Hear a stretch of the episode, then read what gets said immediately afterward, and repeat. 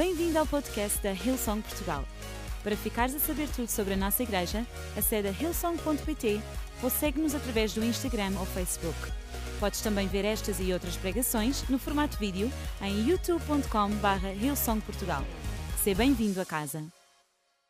Hoje eu queria falar convosco sobre algo que um, penso ser muito pertinente à nossa vida desde a infância, como eu já vou vos mostrar, e até os últimos dos nossos dias nós vamos estar a pensar nessa questão com certeza.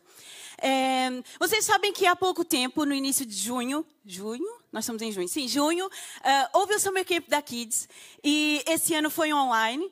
E um, os meus filhos e eu nós convidamos uh, um, crianças que eram do nosso convívio, do nosso dia a dia, são vizinhos nossos e que também estudavam nas mesmas escolas que eles. Então, nós convidamos para as coisas serem mais atrativas, mais apelativas, mais fiches, nós convidamos essas crianças para fazerem um summer camp lá na minha casa, na nossa casa. Então, eu tinha por volta de seis crianças em casa, enquanto eu também era a moderadora da tribo, ou seja, eu ia fazer o summer camp com eles, também providenciar a comida e tratar da roupa e tratar das coisas. E, bom, foi foi incrível para mim para eles, claro. Uh, a parte que eu mais um, que marcou e, e é aí que interessa tudo é que houve uma altura em que nós estávamos a falar sobre perdão e um, falei sobre Cristo morrer por nós na cruz e dar-nos o perdão e sendo assim nós também somos capazes de perdoar os outros. E houve uma dúvida, não só uma, mas várias. Isso foi polêmico, tipo, eu parei aquilo tudo e concentramos-nos na questão que eles colocaram, que é: Priscila, tens a certeza do que estás a dizer? Imagina que eu perdoo aquele pirralho, aquele, aquela criatura que atormenta-me todos os dias, todos os dias no recreio e nos intervalos e vem ter comigo e atormenta-me. Acreditas, achas mesmo que funciona? Que se eu liberar perdão ele não vai fazer de mim um idiota e dizer assim: ei, calma, será que por eu perdoar eu não vou ser mais e mais vezes atormentado? E, enfim, não funciona perdão. Bem, queridos, eu só falei sobre essas coisas, né? Assim, por alto, sobre Jesus nos perdoar e eles também serem capazes de perdoar. Nem cheguei à questão quando Jesus fala sobre esse assunto de perdoar 70 vezes 7 num dia, ou de quando baterem num lado da tua face, tu deres a outra. Eu não disse mais nada porque eu tinha certeza que eu ia perder a minha tribo, literalmente, iam todos para casa, já viviam logo ali ao lado, então começamos a falar sobre essa questão. E não é pertinente a dúvida deles. Eles começam agora em situações na escola e às vezes com os irmãos, mas isso não nos acompanha para o resto das vidas, da vida. Pense, isso fez-me lembrar também de algo que eu já li, um, um romance de Dostoiévski, que é O Idiota.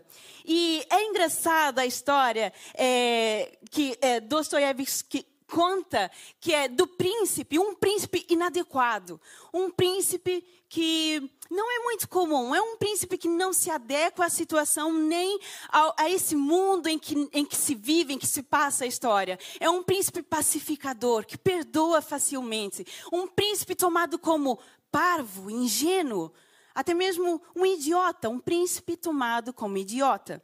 E a história desse príncipe, o Mishkin, é engraçado porque ele, segundo os estudiosos da obra deste autor, ele é como se fosse uma figura que representa Jesus Cristo. Os estudiosos olham para ele e dizem: Isto aqui, este príncipe representa Jesus Cristo. E é, essa personagem, o príncipe Michigan, ele não é uma voz que nos interpela durante todos os, os, momentos mais difíceis da nossa vida em relação a relacionamentos. Não é aquela voz que nos diz assim: vale a pena ser bom mesmo? Vale a pena perdoar?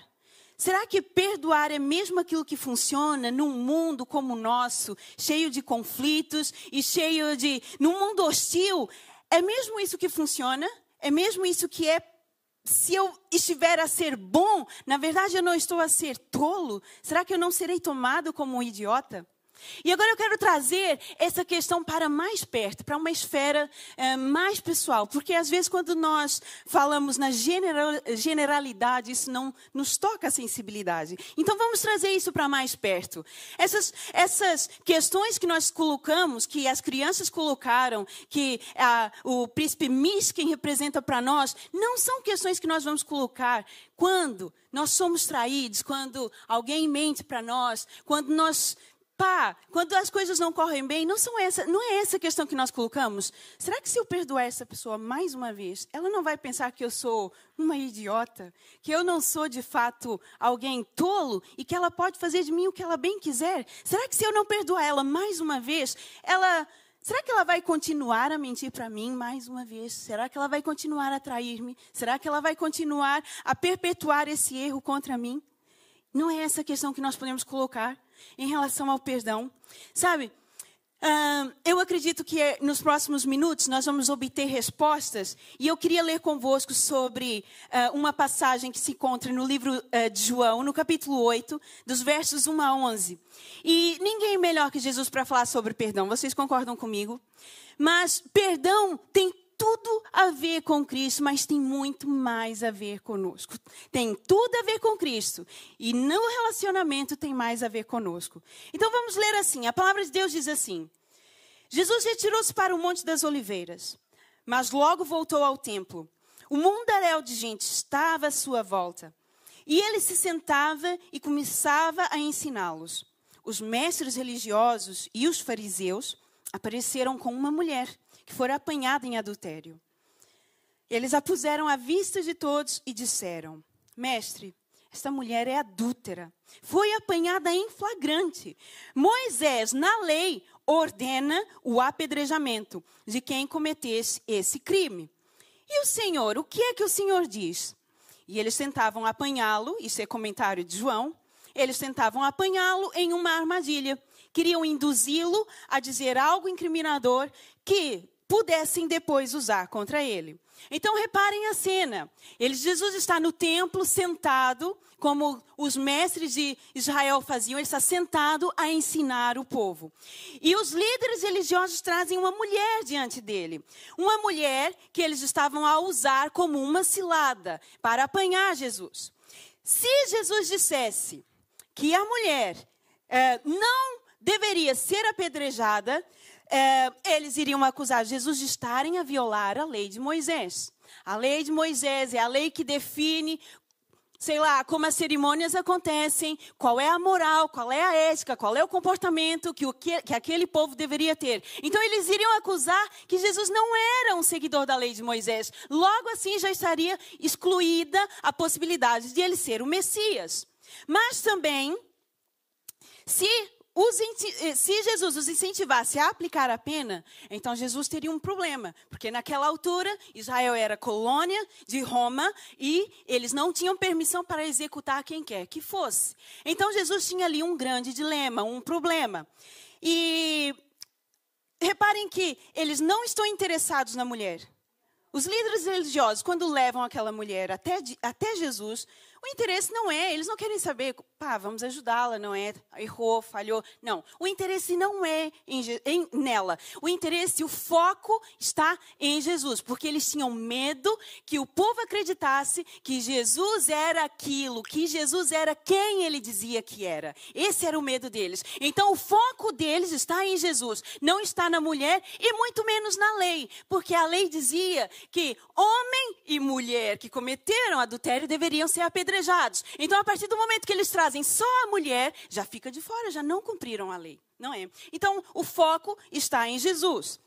Então, continuando, a Bíblia diz assim: Jesus limitou-se a ficar eh, escrevendo com o dedo na terra, mas eles não desistiram. Por fim, ele se levantou e disse: Quem de vocês não tiver pecado, seja o primeiro a tirar a pedra.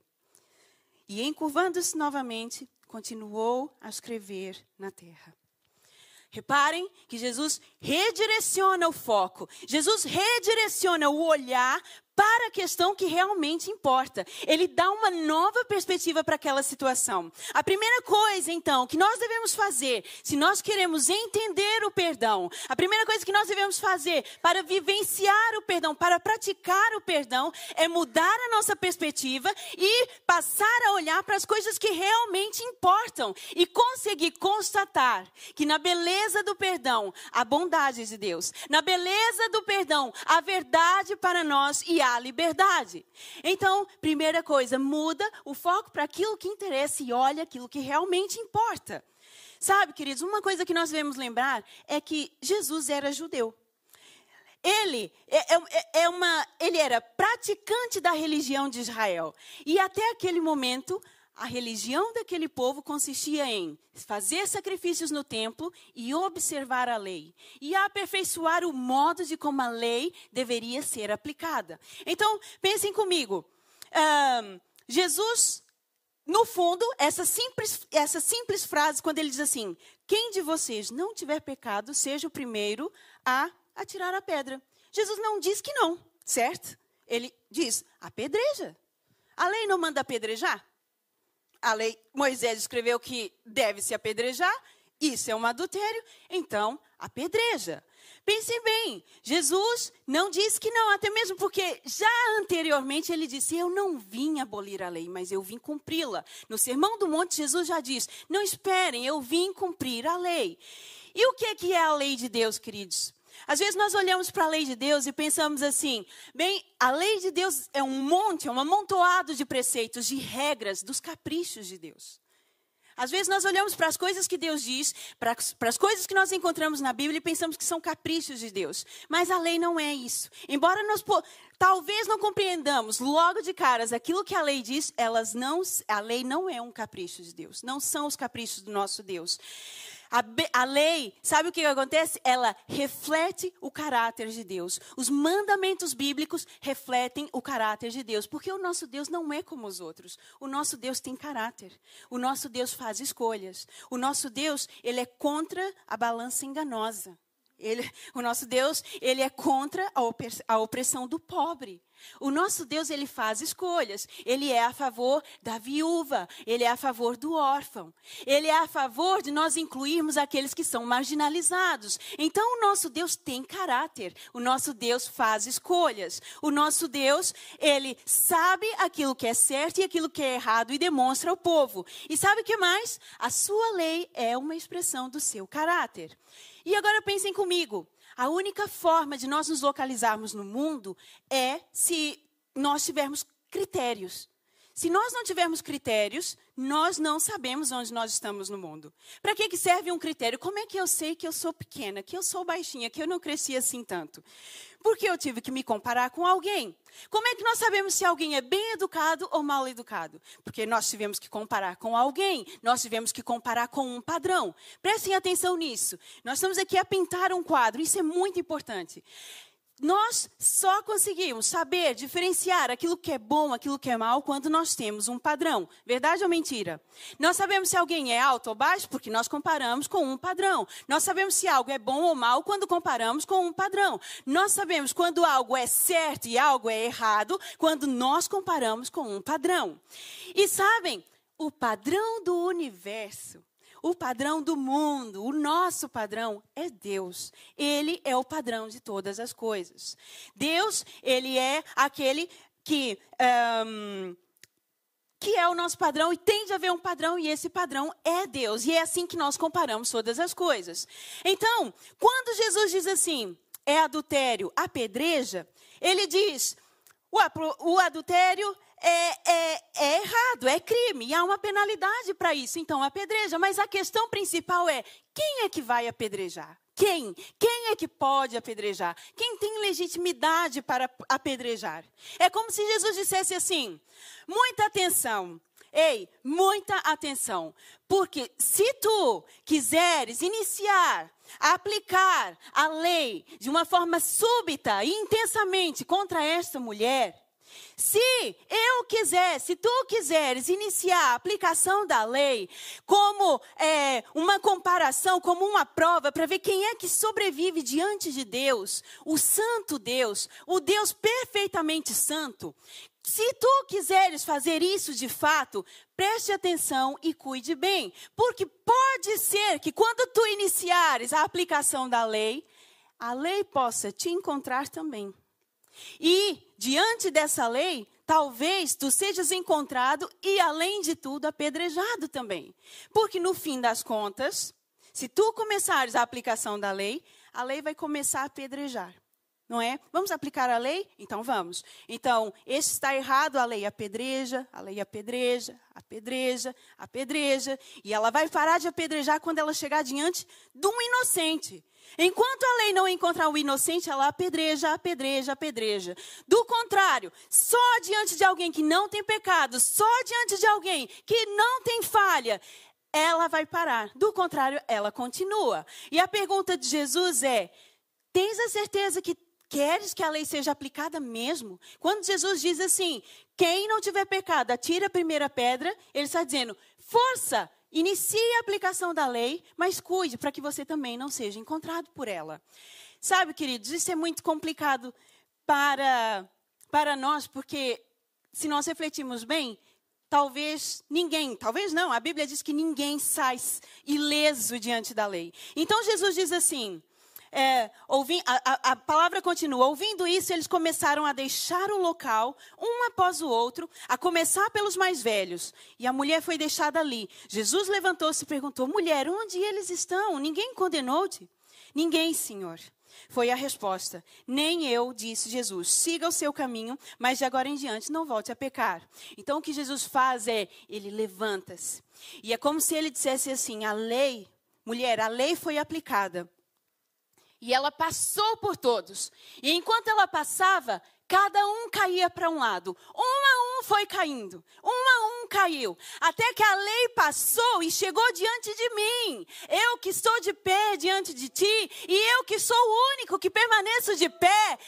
Eu, sabe o que acontece? Eu não te condeno. Eu, eu não trago castigo para a tua vida. Mas eu trago perdão. É isso que Jesus faz. E ele faz exatamente o mesmo conosco, queridos. Jesus, ele é assim, ele não me condena, mesmo sabendo que eu tenho culpa. Mesmo sabendo que para o meu pecado há uma consequência. Mesmo sabendo disso, ele escolhe não me condenar. Jesus é aquele que me perdoa, mesmo sendo o único a qual a lei não vai apedrejar, porque ele é o único inocente, ele é o único santo, mesmo assim ele decide perdoar-me. E Jesus não me traz castigo, mas restauração, mesmo ele sendo o único com legitimidade para aplicar o castigo e trazer morte. Mas diante disso, em vez disso, ele escolhe me trazer vida, ele escolhe perdoar-me, não aplicar o castigo, não aplicar a sentença de morte, mas escolhe me dar vida. Essa é a bondade de Deus para nós. Ele escolhe me dar vida, ele escolhe compaixão. Essa é a bondade de Deus no perdão. O único santo, o único irrepreensível, escolhe não aplicar o castigo, escolhe não trazer morte, escolhe trazer vida. Amém? Essa é uma afirmação significativa a respeito de julgar as outras pessoas. Ao dizer que somente uma pessoa sem pecado poderia atirar a primeira pedra, Jesus mostra a importância do perdão e da compaixão. Amém? Sabe, então esse foi o meu primeiro ponto. Hoje está assim um bocado é, ao contrário. esse foi o meu primeiro ponto. Jesus é a nossa base para perdoarmos. Jesus é a nossa base, porque perdoar tem tudo a ver com Ele. Ele foi o primeiro a perdoar. O único legítimo que poderia aplicar pena decide perdoar. Então, seguindo o exemplo de Jesus, eu posso perdoar, eu posso liberar perdão, porque Ele liberou perdão. Sabe? Há mais um detalhe muito importante nessa, nessa, nessa passagem. Primeira vez que eu li essa passagem, os homens trazem a mulher diante de Jesus e ele, tipo, ignora e passa a desenhar no chão. E eu disse assim, bem, isso não é, isso não é muito típico de Jesus. Ele não, ele não é assim. Tudo que Deus faz tem um propósito. Ainda mais numa situação tão tensa quanto essa, Jesus põe-se a desenhar no chão, tipo, ok, não. Isso é um detalhe que chama a minha atenção. E apesar do, de João não escrever, não dizer o que é que Jesus estava a fazer, se ele estava a desenhar um boneco, se ele estava a escrever quais eram as palavras que ele escreveu, o que que Jesus fez, há uma coisa que eu me lembro sempre. É, o fato de escrever com o dedo na terra. Não é assim que diz a passagem? Exatamente. Ele estava, um, ele abaixou-se novamente, não é? E desenhava com o dedo na terra. Há, há dois momentos, há duas situações na história de Israel que um dedo escreve na pedra e a outra situação é que uns dedos escrevem na parede. Pensem bem comigo. A Bíblia diz assim em Êxodo 31, 18. Deus, tendo acabado de falar com Moisés no Monte Sinai, deu-lhe as duas placas de pedra nas quais estavam os dez mandamentos escritos com o dedo de Deus. Eu não sei o que ele escreveu, mas o fato é que ao, ao, quando Jesus escreve com o dedo na terra, automaticamente toda a nação de Israel, aqueles que estavam ali presentes, eles sabem o que isso significa. O dedo de Deus escreveu os dez mandamentos nas duas placas de pedra. Então, isso já traz, aviva na memória do povo algo, é ou não é? E eles já conseguem fazer ali uma ligação. A outra vez, bom, eu não encontrei mais nenhuma, mas eu acho que são essas as duas únicas vezes é, em que um dedo escreve, aparece no livro de Daniel, no capítulo 5. E eu quero ler com vocês esse versículo. De repente, enquanto bebiam por aquelas taças, viram uns dedos de mão de homem escrevendo no estuque da parede, que estava em frente do castiçal. O próprio monarca viu os dedos a escreverem. Ficou lívido de terror, de tal maneira que até os joelhos lhe começaram a tremer. Às vezes os meus também tremem quando sei que venho para aqui para cima. e ele não se aguentou mais nas pernas. Até parece dava um filme de suspense dos bons. Mais aterrorizante, queridos, que ver um dedo em meio a uma festa, escrever na parede, aparecer um dedo, dedos a escreverem na parede, é a mensagem que foi ali transmitida. Deus escreveu para aquele rei. E sabe, uh, se tu leres mais um bocadinho nesse capítulo, diz assim, que o que Daniel interpretou Uh, daquilo que foi escrito é mene mene tekel parsim. E isso significa que uh, Deus fez, de, um, de, uma forma resumida, Deus fez as contas daquele rei, daquele reino. E sabem, as contas deram negativo para ele, mal. Então Deus diz assim: fosse pesado na balança de Deus e fosse achado em falta.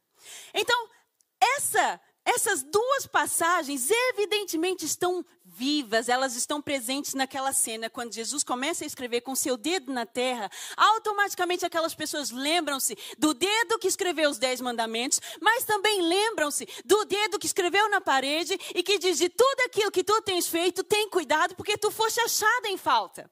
E há algo interessante nisso: é que um, é o agir de Deus, é o trabalhar de Jesus. Ele não diz a Bíblia não diz o que é que ele escreveu, mas a forma como ele fez as coisas fez com que cada um que tinha uma pedra na mão, pronto a aplicar um castigo, que essas pessoas que lá estavam fizessem uma autoanálise e pensassem naquilo que têm feito nas suas próprias vidas. De certa forma, sabe o que deu? O que é que Jesus fez? Ele desnuda a alma. Ele revela os segredos escondidos de alguma forma, seja por escrever com o dedo na terra, seja por aquilo que ele tenha desenhado ou escrito no chão. E aquelas pessoas sentem-se nuas diante de Deus. É aquelas pessoas sentem-se uh, publicamente expostas e reconhecem, há um reconhecimento. E, e isso é só Deus que faz, porque para nós liberarmos perdão e para nós sabermos aquilo que nós temos que fazer, nós temos que saber quem nós somos também. Então, vejam comigo, o reconhecimento de que eu também não sou perfeito é o que acontece quando nós precisamos pensar em perdoar. O reconhecimento de que eu não sou perfeito como eu achava que era, como eu acho, achava que eu era. Eu tenho consciência de que diante de Deus eu também sou pecador. E estando a minha alma exposta a Deus e publicamente conhecido que eu também falho, bem, queridos, e nós descobrimos a verdade. E a verdade do perdão não tem tanto a ver com o outro, tem muito a ver conosco, tem muito a ver comigo.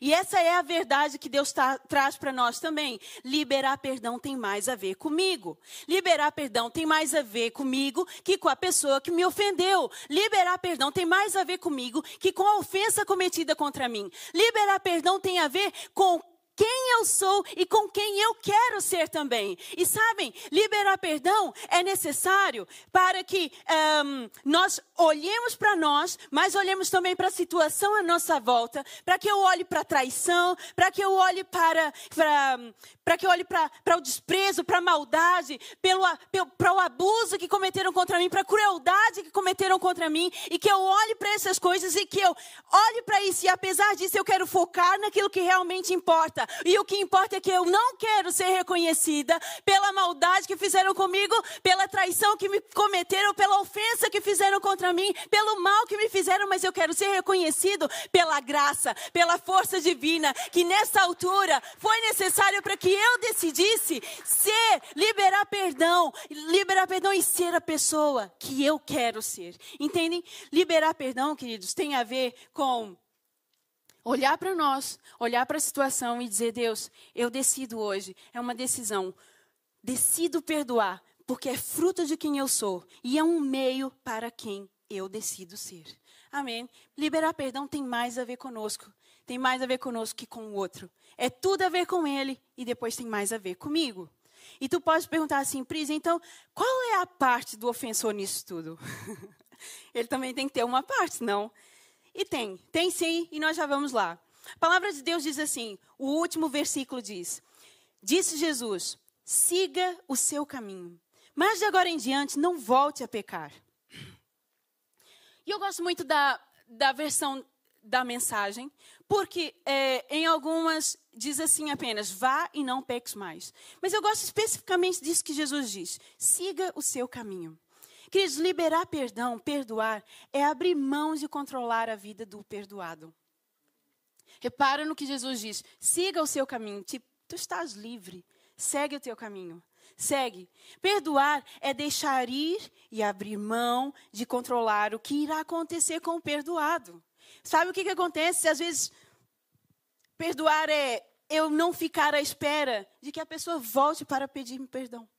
Perdoar é abrir mão e deixar ir e não passo a ser a sentinela dessa pessoa. O que é que ela faz? O que é que ela deixou de fazer? Como é que ela faz? Quando é que ela faz? Eu abro mão, eu deixo ir livremente. E sabe, eu não fico aqui perdo, sabe, preso, pensando, desejando que ela seja infectada pelo Covid, que ela seja atropelada, ou que ela morra, ou que façam a ela aquilo que ela fez a mim.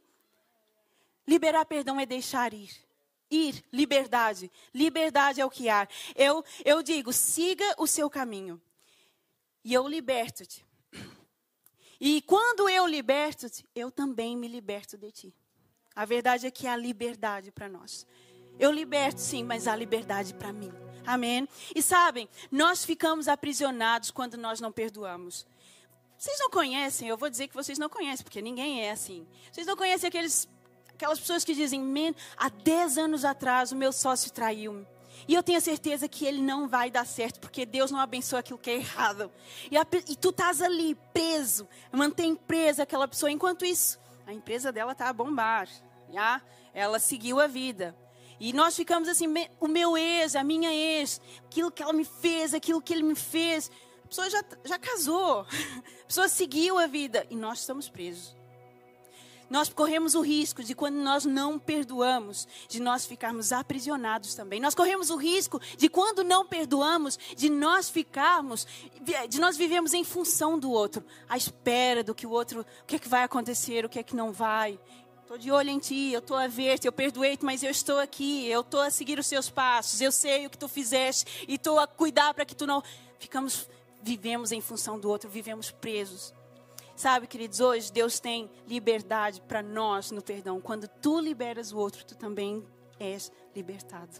Amém? Sabe, o que Jesus diz quando ele diz: siga o seu caminho e não peques mais. Ele não diz: siga o teu caminho e vê lá, se não faz de novo, que eu estou aqui a ver.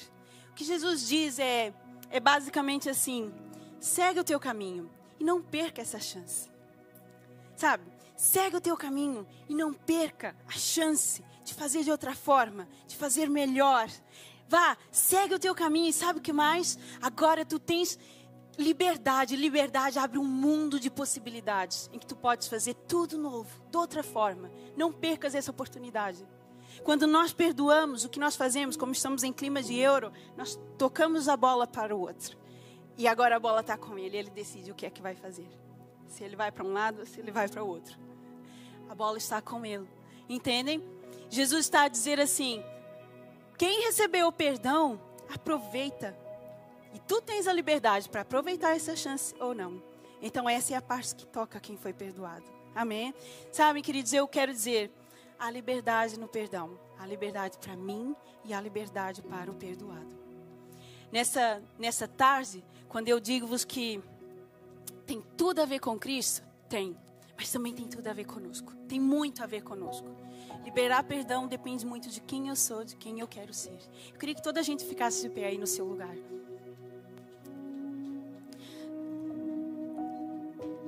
E eu queria dizer-vos uma coisa. Quando nós olhamos para Jesus, nós sabemos que devemos perdoar. Mas quando nós olhamos para nós mesmos, nós temos essa possibilidade. Eu posso. Eu não, não é um dever, não é uma obrigação. Tu podes escolher. Porque quando Jesus te perdoou, Ele também te deu liberdade de fazer o certo e o errado. Então, liberar perdão depende de nós. Ninguém é obrigado a tal. Eu queria que toda a gente agora fechasse os olhos. E aí no teu lugar, onde tu estás, tu aí em casa, ouça com atenção aquilo que eu tenho a dizer. O nosso Deus, Jesus, é aquele que está diante de nós agora. E Ele é o único santo, irrepreensível. O único que tem legitimidade. O santo legítimo que poderia aplicar culpa, que poderia trazer condenação, que poderia trazer penalidade para os nossos erros e para os nossos pecados. Mas Ele é aquele que decide, que decidiu e hoje está aqui a dizer: Eu decido não aplicar nada, porque eu, no amor o amor, ele liberta, ele faz esquecer a multidão de pecados. O amor, sabe o que o amor faz? No amor não há condenação. Para aqueles que estão em Cristo Jesus não há condenação, porque ele é o santo e perfeito que decidiu dar perdão. Independente da culpa, independente do teu pecado, Deus não está a olhar para isso, porque ele coloca pecado como igual diante da santidade de Deus. E ele diz assim: Eu sendo santo, eu aplico perdão, eu não aplico pena, eu não aplico condenação, é perdão, é vida, não é morte. E quando Jesus morreu por nós na cruz, ele liberou. Por isso é que a palavra de Deus diz? Quem? Nos condenar? Em Deus, em Cristo Jesus, já não há condenação, porque aquele que é santo, ele não condena ninguém. Então ninguém, nenhuma outra pessoa será capaz de condenar, porque não é legítimo.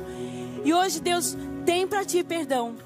Então, eu quero perguntar-te se tu queres aceitar hoje a graça, o favor imerecido de Deus e receber perdão da parte dele, receber perdão dos, do Deus que é santo, mas também do Deus que é amor, do Deus que é que é puro, que é forte, que é poderoso, mas é o Deus que estende a mão e perdoa e levanta-nos, pega-nos pela mão, levanta-nos e diz: siga o teu caminho. Procure uma vida, procure uma chance de restauração na tua vida. Então, se tu aí no teu lugar queres tomar essa decisão, levanta a tua mão. Tu aí em casa, se decidiste por isso, se queres receber a Jesus, se queres receber o, o seu perdão, o seu amor que não tem fim, o seu amor que cobre a multidão de pecados e falhas, não importando elas e eles quais sejam, levanta a tua mão e eu quero orar contigo. Amém. Eu estou a ver. Amém. Eu queria que toda a igreja orasse também e vamos dizer assim: Senhor Deus, Tu és um Pai de amor. Tu não tens apenas amor, Tu és amor. E o Teu amor me alcançou. Deus, eu entrego a minha vida a Ti. Hoje eu me exponho, exponho a minha alma diante de Ti. E hoje eu entrego tudo aquilo que eu sou, para que Tu faças algo melhor para que eu seja melhor, para que eu aproveite hoje a chance que tu me dás, para fazer algo novo da minha vida, para que haja restauração na minha família, para que haja restauração em mim, em nome de Jesus, amém. Se tu tomaste essa decisão, nós estamos muito felizes por isso.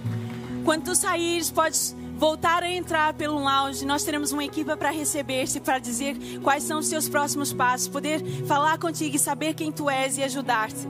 E se tu aí em casa também tomaste essa decisão, coloca um emoji com a mão aberta ou escreva para nós e diz da tua decisão. Nós estamos super contentes em poder ajudar e receber-te na família de Deus. Amém? E depois eu também quero orar agora. Queria que toda a gente fechasse seus olhos. Sabe, perdoar. Eu posso dizer isso rindo, mas decidir perdoar são decisões que nós tomamos chorando muitas vezes. E perdoar, queridos, muitas vezes vem e não importa se são coisas de adultos ou de crianças, seja adolescente, seja o que for, nós vamos ter que perdoar. Aquele que se relaciona tem que aprender a praticar e viver o perdão. E como eu disse, muitas vezes não são decisões fáceis. E é preciso a graça de Deus, é preciso a bondade de Deus, é preciso a liberdade que Deus nos dá para que nós tenhamos e constatemos que a melhor decisão é perdoar. E sabe, queria que tu nessa, nessa tarde fechasse os teus olhos. Se tu tens algo a colocar diante de Deus, alguma dificuldade, que tu agora orasse e dissesse: Deus, toma a minha vida. Tu sabes quão difícil foi passar por isso. Tu sabes, Deus, que a minha vontade não é perdoar, é o contrário. É o contrário, mas sabe, hoje eu decido abrir o meu coração e receber graça e receber força divina que sejam suficientes e que me façam capaz de perdoar, de capaz de virar uma página na minha vida e seguir um caminho em que há liberdade para mim, em que a verdade da graça de Deus transforma também. Então levanta a tua mão aí no teu lugar e começa a orar. Começa a orar agora e não deixe que nada tire essa liberdade, essa graça que só Deus tem. E vamos orar e vamos dizer: Deus, obrigada, Pai, porque tu és o nosso maior exemplo. Obrigada, Deus, porque tu nos perdoaste mesmo quando nós ainda éramos pecadores, quando nós ainda nem sequer te conhecíamos, Pai. Obrigada pela tua graça que me alcançou, mesmo eu estando cheio de ódio dentro de mim, cheio de vingança, desejo de vingança, cheio de rancor, sem saber o que pensar, sem saber o que é certo, sem saber o que é errado. Quando a dor, frustração, isso tudo, sabe, Deus, tu louvor minha vista. Hoje, Deus, eu decido agora receber da tua graça. Que o teu Espírito Santo venha sobre as nossas vidas agora e venha limpar o nosso interior e clarificar na nossa visão e clarificar na nossa mente agora aquilo que é necessário para que haja liberdade para nós, para que haja paz de espírito nas nossas vidas, para que haja restauração na nossa vida, na nossa família, nos nossos relacionamentos em nome de Jesus, Deus. Traz essa liberdade agora, traz essa graça sobre nós, em nome de Jesus. Amém. Amém, queridos. Esperamos que a mensagem de hoje te tenha inspirado e encorajado. Se tomaste a decisão de seguir Jesus pela primeira vez, acede a hillsong.pt Jesus para dar o teu próximo passo. Lembramos que podes seguir-nos no Facebook e Instagram para saber tudo o que se passa na vida da nossa igreja. O melhor ainda está por vir.